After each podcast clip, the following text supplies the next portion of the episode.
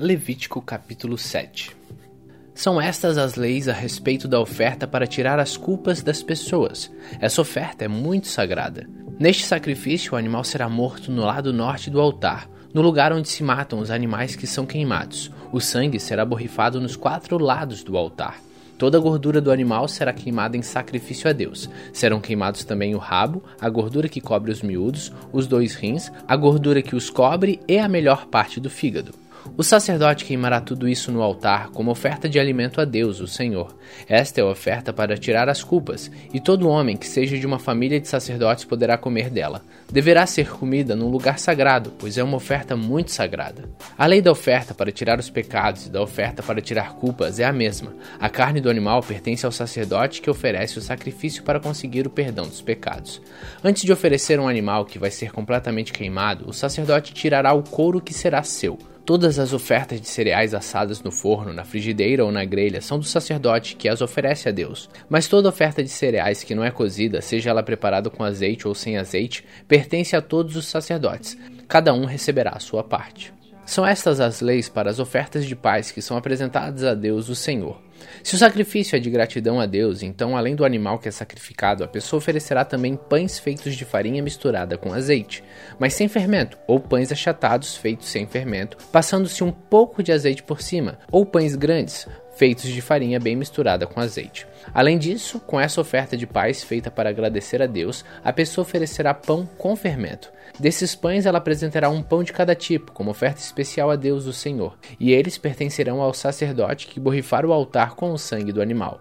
Toda a carne do animal deverá ser comida no mesmo dia em que for oferecida em sacrifício, não poderá sobrar nada para o dia seguinte. Se alguém trouxer uma oferta de paz para pagar uma promessa, ou se trouxer por vontade própria, não será preciso que a carne seja toda comida no dia em que se faz a oferta. O que sobrar poderá ser comido no dia seguinte. Mas se no terceiro dia ainda sobrar carne, então ela deverá ser queimada. Quem comer a carne dessa oferta no terceiro dia não será aceito por Deus, e a oferta que fez não vale. Essa carne é impura, e quem a comer merecerá castigo. Se a carne tocar em qualquer coisa impura, então deverá ser queimada, não poderá ser comida. Qualquer pessoa que estiver pura poderá comer a carne de oferta de paz. Mas se alguém que estiver impuro comer, então será expulso do meio do povo. E quem tocar em qualquer coisa impura, seja uma impureza humana ou um animal impuro, e depois comer a carne do sacrifício de paz, será expulso do meio do povo. O Senhor Deus mandou que Moisés dissesse ao povo o seguinte: Não comam gordura de gado, de carneiros e de cabritos. A gordura de um animal que tiver morte natural ou que for morto por animais selvagens não poderá ser comida, mas poderá ser usada para outros fins. Será expulsa do meio do povo qualquer pessoa que comer gordura de um animal que for sacrificado a Deus, o Senhor, como oferta de alimento. Em todos os lugares onde morarem os israelitas estarão proibidos de comer o sangue dos animais ou de aves. Quem comer sangue será expulso do meio do povo. O Senhor Deus mandou que Moisés desse ao povo as seguintes leis. Quando alguém apresentar o seu sacrifício de paz, deverá oferecer ao Senhor parte do sacrifício como oferta especial. Com as próprias mãos, ele dará a Deus essa oferta de alimento. O peito do animal e a gordura que cobre o peito serão apresentados ao Senhor como oferta especial. O sacerdote queimará a gordura no altar, mas o peito pertencerá aos sacerdotes. A coxa direita do animal morto como oferta de paz será do sacerdote, que oferece a Deus o sangue e a gordura do animal. O peito e a coxa do animal serão uma oferta especial que o Senhor toma dos israelitas e dá aos sacerdotes, que são descendentes de Arão. Eles terão direito para sempre a essas partes das ofertas de paz. São essas partes dos animais oferecidos em sacrifício a Deus, o Senhor, que pertence a Arão e aos seus descendentes, a partir do dia em que foram escolhidos para servirem como sacerdotes. No dia em que o Senhor os ordenou como sacerdotes, ele mandou que os israelitas dessem a eles essas partes dos sacrifícios. É uma lei que deverá ser oferecida para sempre por vocês e pelos seus descendentes. São essas, portanto, as leis a respeito das ofertas que são completamente queimadas, das ofertas de cereais, das ofertas para tirar pecados, das ofertas para tirar culpas, das ofertas da ordenação dos sacerdotes e das ofertas de paz. O Senhor deu essas leis a Moisés no Monte Sinai, no deserto, na ocasião em que Moisés mandou que o povo de Israel oferecesse os seus sacrifícios a Deus, o Senhor. Levítico capítulo 8 O Senhor Deus disse a Moisés: Leve Arão e os filhos dele até a entrada da tenda sagrada. Pegue as roupas sacerdotais, o azeite de ungir, o touro novo e a oferta para tirar pecados, dois carneiros e uma cesta cheia de pães feitas sem fermento. E mande que o povo todo se reúna em frente da tenda. Moisés fez o que o Senhor mandou, e o povo todo se reuniu em frente da tenda. Aí Moisés lhes disse: Vou fazer agora o que o Senhor mandou. Moisés fez com que Arão e os seus filhos chegassem perto dele e mandou que se lavassem. Depois ele vestiu Arão com a túnica, prendeu-a com o cinto e por cima colocou-a sobre a peles. Em seguida pôs o manto sacerdotal em Arão e a prendeu em volta da cintura com o cinto. Colocou também o peitoral e nele pôs o urim e o tumim. Pôs também a mitra na cabeça de Arão e na parte da frente da mitra colocou a placa de ouro que era sinal de ordenação de Arão como sacerdote. Tudo isso Moisés fez como o Senhor havia mandado. Em seguida, Moisés pegou o azeite sagrado e ungiu a tenda sagrada e tudo o que havia lá dentro. E dessa maneira separou tudo para o serviço de Deus. Sete vezes ele borrifou o altar com azeite, ungindo assim o altar e todos os seus objetos. Ungiu também a pia e a sua base, para dedicá-las a Deus. Depois Moisés derramou o azeite sagrado na cabeça de Arão, e assim o ordenou como sacerdote. Em seguida fez com que os filhos de Arão chegassem perto dele. Moisés os vestiu com túnicas, prendeu-as com cintos e colocou as mitras na cabeça deles, conforme o Senhor havia mandado. Então Moisés pegou o bezerro da oferta para tirar pecados, e Arão e seus filhos puseram as mãos na cabeça do animal. Moisés matou o bezerro, pegou uma parte do sangue e com o dedo pôs sangue nas quatro pontas do altar. Assim ele purificou o altar. Em seguida, derramou o resto do sangue na base do altar. Dessa maneira, Moisés dedicou e purificou o altar. Depois ele pegou a gordura dos miúdos, a melhor parte do fígado, os rins, com a gordura que os cobria, e os queimou tudo no altar. Levou o resto do animal, incluindo o couro, a carne e as tripas, e queimou tudo num lugar fora do acampamento, conforme o Senhor havia mandado. Depois Moisés pegou o carneiro, que ia ser morto para oferta queimada, e Arão e os seus filhos puseram as mãos na cabeça do animal. Moisés matou o carneiro e com o sangue borrifou os quatro lados do altar. Ele cortou o animal em pedaços, lavou os miúdos e as pernas traseiras e queimou a cabeça, a gordura e todo o resto do carneiro no altar, como o Senhor havia mandado. Essa oferta queimada, uma oferta de alimento para o Senhor, produzia um cheiro agradável ao Senhor. Aí Moisés pegou outro carneiro, o animal para ordenação dos sacerdotes, e Arão e seus filhos puseram a mão na cabeça do carneiro. Moisés matou o animal e com o dedo pôs uma parte do sangue na ponta da orelha direita de Arão, no lado do polegar da mão direita e no dedo do pé direito. Depois ele fez com que os filhos de Arão chegassem mais perto e pôs sangue na ponta da orelha direita deles, no dedo polegar da mão direita e no dedão do pé direito. Em seguida, com o resto do sangue, borrifou os quatro lados do altar. Pegou a gordura, o rabo, a gordura que cobria os miúdos, a melhor parte do fígado, os dois rins com a gordura que os cobria e a coxa direita. Pegou também um pão da cesta cheio de pães sem fermentos que tinha sido oferecido a Deus, o Senhor, um pão feito com azeite e um pão pequeno, e colocou os três pães sobre a gordura e sobre a coxa direita. Moisés pôs tudo isso nas mãos de Arão e dos seus filhos, e apresentou como oferta especial ao Senhor. Depois pegou tudo isso das mãos deles e queimou no altar, em cima da oferta queimada, como uma oferta de ordenação ao sacerdócio. Foi uma oferta de alimento apresentada ao Senhor e produziu um cheiro agradável a Deus. Em seguida, Moisés pegou o peito do animal e apresentou ao Senhor como oferta especial. Moisés ficou com essa parte do carneiro, conforme o Senhor havia mandado.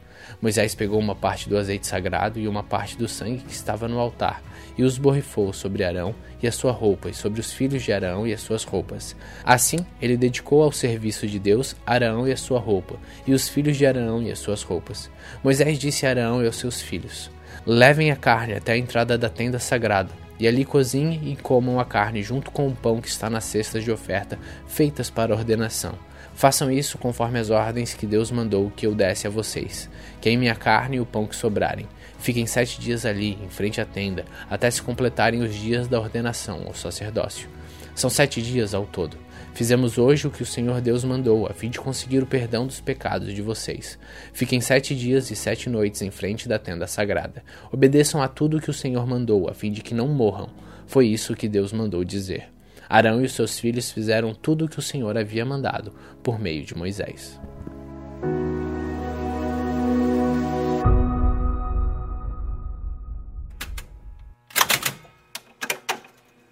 Salmos capítulo 49 Povos, escutem bem isto.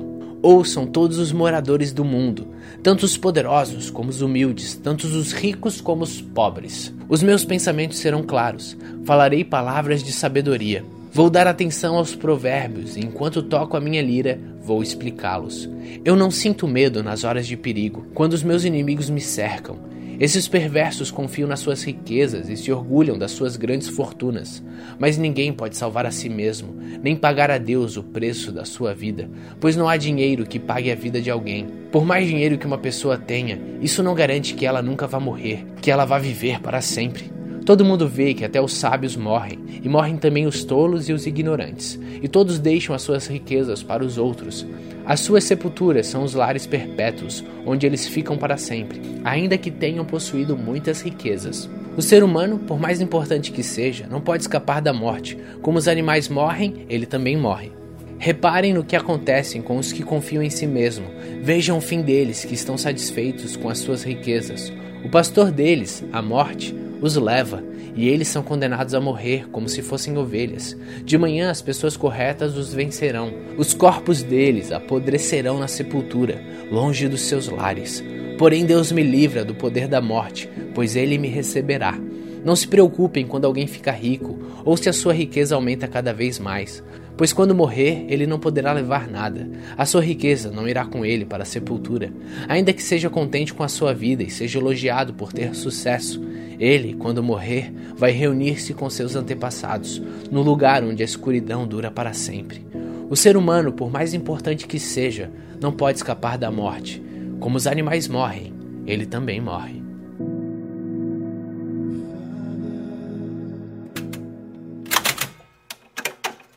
Lucas capítulo 13 Naquela mesma ocasião, algumas pessoas chegaram e começaram a comentar com Jesus como Pilatos havia mandado matar vários galileus, no momento em que eles ofereciam sacrifícios a Deus. Então Jesus disse: Vocês pensam que se aqueles galileus foram mortos desse jeito, isso quer dizer que eles pecaram mais do que os outros galileus? De modo nenhum. Eu afirmo a vocês que se não se arrependerem dos seus pecados, todos vocês vão morrer como eles morreram. E lembrem daqueles 18 do bairro de Siloé, que foram mortos quando a torre caiu em cima deles. Vocês pensam que eles eram piores do que os outros que moravam em Jerusalém? De modo nenhum. Eu afirmo a vocês que, se não se arrependerem dos seus pecados, todos vocês vão morrer como eles morreram. Então Jesus contou esta parábola. Certo homem tinha uma figueira na sua plantação de uvas, e quando foi procurar figos, não encontrou nenhum. Aí disse ao homem que tomava conta da plantação: Olhe, já faz três anos seguidos que venho buscar figos nesta figueira e não encontro nenhum. Corte esta figueira. Por que deixá-la continuar tirando a força da terra sem produzir nada? Mas o empregado respondeu: Patrão, Deixe a figueira ficar mais este ano. Eu vou afofar a terra em volta dela e pôr bastante adubo. Se no ano que vem ela der figos, muito bem. Se não der, então mande cortá-la. Certo sábado, Jesus estava ensinando numa sinagoga. Chegou ali uma mulher que fazia 18 anos, que estava doente por causa de um espírito mau. Ela andava curvada e não conseguia se endireitar. Quando Jesus a viu, ele a chamou e disse: Mulher, você está curada. Aí pôs as mãos sobre ela, e ela logo se endireitou e começou a louvar a Deus. Mas o chefe da sinagoga ficou zangado porque Jesus havia feito uma cura no sábado. Por isso disse ao povo: Há seis dias para trabalhar, pois venham nesses dias para serem curados, mas no sábado não. Então o Senhor respondeu: Hipócritas! No sábado, qualquer um de vocês vai à estrebaria e desamarra o seu boi ou seu jumento a fim de levá-lo para beber água. E agora está aqui uma descendente de Abraão que Satanás prendeu durante 18 anos. Por que é que no sábado ela não devia ficar livre dessa doença? Os inimigos de Jesus ficaram envergonhados com essa resposta, mas toda a multidão ficou alegre com as coisas maravilhosas que ele fazia. Jesus disse: Com que o reino de Deus é parecido? Que comparação posso usar? Ele é como a semente de mostarda que um homem pega a planta na sua horta. A planta cresce e fica uma árvore, e os passarinhos fazem ninhos nos seus ramos. Jesus continuou: Que comparação poderei usar para o reino de Deus? Ele é como o fermento que uma mulher pega e mistura em três medidas de farinha, até que ele se espalhe por toda a massa. Jesus atravessava cidades e povoados, ensinando em sua viagem para Jerusalém. Alguém perguntou: Senhor, são poucos os que vão ser salvos? Jesus respondeu: Façam tudo para entrar pela porta estreita, pois eu afirmo a vocês que muitos vão querer entrar, mas não poderão. O dono da casa vai se levantar e fechar a porta. Então vocês ficarão do lado de fora, batendo na porta e dizendo: Senhor, nos deixe entrar. E ele responderá: Eu não sei de onde são vocês. Aí vocês dirão: Nós comemos e bebemos com o Senhor. O Senhor ensinou na nossa cidade. Mas ele responderá: Não sei de onde são vocês. Afastem-se de mim, vocês que só fazem o mal. Quando vocês virem Abraão, Isaque e Jacó e todos os profetas no reino de Deus, e vocês estiverem do lado de fora, então haverá choro e ranger de dentes de desespero. Muitos virão do leste, do oeste, do norte e do sul e vão sentar-se à mesa no reino de Deus. E os que agora são os últimos serão os primeiros, e os primeiros serão os últimos. Naquele momento, alguns fariseus chegaram perto de Jesus e disseram: Vá embora daqui, porque Herodes quer matá-lo. Jesus respondeu: Vão e digam para aquela raposa que eu mandei dizer o seguinte: Hoje e amanhã eu estou expulsando demônios e curando pessoas, e no terceiro dia terminarei o meu trabalho. Jesus continuou: Mas eu preciso seguir o meu caminho hoje, amanhã e depois de amanhã, pois um profeta não deve ser morto fora de Jerusalém. Jerusalém, Jerusalém, que mata os profetas e apedreja os mensageiros que Deus lhe manda. Quantas vezes eu quis abraçar o seu povo, assim como uma galinha junto aos seus pintinhos debaixo das suas asas, mas vocês não quiseram. Agora a casa de vocês ficará completamente abandonada.